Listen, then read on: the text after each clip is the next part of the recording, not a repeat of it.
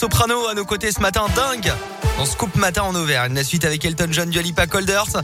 La Minute Éco de Jean-Baptiste Giron, la météo du jour et puis l'actu 100% local. Colin Cotts à mes côtés. Bonjour Colin. Bonjour Alexis, bonjour à tous. Et à la une de l'actualité ce matin, 11 000 logements indignes dans le département du Puy-de-Dôme. C'est 4% du parc privé du département et 20 000 personnes sont directement touchées par ce problème selon les estimations des services de la préfecture. Alors pour lutter contre l'habitat indigne de manière plus efficace, une convention a été signée hier matin entre le et le procureur de la République de Clermont-Ferrand.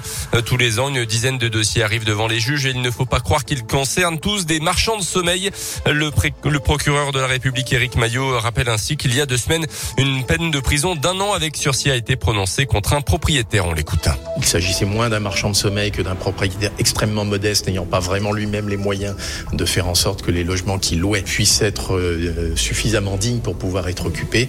Euh, c'est ce genre de dossier que l'on essaie de, de pour faire en sorte qu'avec l'aide de l'État, euh, ces logements puissent progressivement disparaître et que les dossiers aillent plus vite. Parce que l'intérêt, évidemment, d'une coopération renforcée, c'est d'avoir un service technique qui, grosso modo, nous propose des dossiers ficelés, clés en main et qui permettent une réponse pénale beaucoup plus rapide plutôt que de solliciter policiers et gendarmes, dont ça n'est pas le cœur de métier, à monter des dossiers avec certaines hésitations. Donc on gagne effectivement énormément de temps en travaillant de la sorte. En cas de problème, les locataires peuvent se tourner vers l'ADIL, l'agence départementale d'information sur le logement, ou directement vers leur mairie.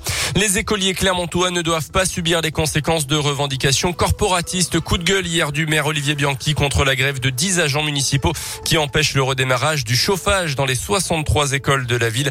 9400 enfants sont impactés par la baisse des températures lorsqu'ils sont en classe, sans compter le personnel scolaire évidemment. Le maire a donc décidé de réquisitionner individuellement du personnel municipal pour remettre en route le système dans les prochains jours. Auvergne-Rhône-Alpes bannit l'écriture inclusive. Ainsi en a décidé Laurent Wauquiez, le président LR de la région, dans une note interne il y a dix jours selon le progrès. L'écriture inclusive ne peut pas être utilisée dans les actes courriers, rapports et délibérations produits par la collectivité euh, qui parle, je cite, dans cette note d'une anarchie typographique qui méconnaît les règles de l'orthographe et de la syntaxe française et crée également une barrière supplémentaire. Dans l'actu, c'est une première en France. Le responsable d'un mouvement d'ultra-droite condamné à 29 ans de prison ferme pour la préparation d'attentats. Cinq autres prévenus ont été reconnus coupables d'associations de malfaiteurs terroristes. Euh, depuis 2017, une cinquantaine de personnes ont été inculpées par euh, le parquet antiterroriste euh, pour des projets d'attentats imputés à l'ultra-droite.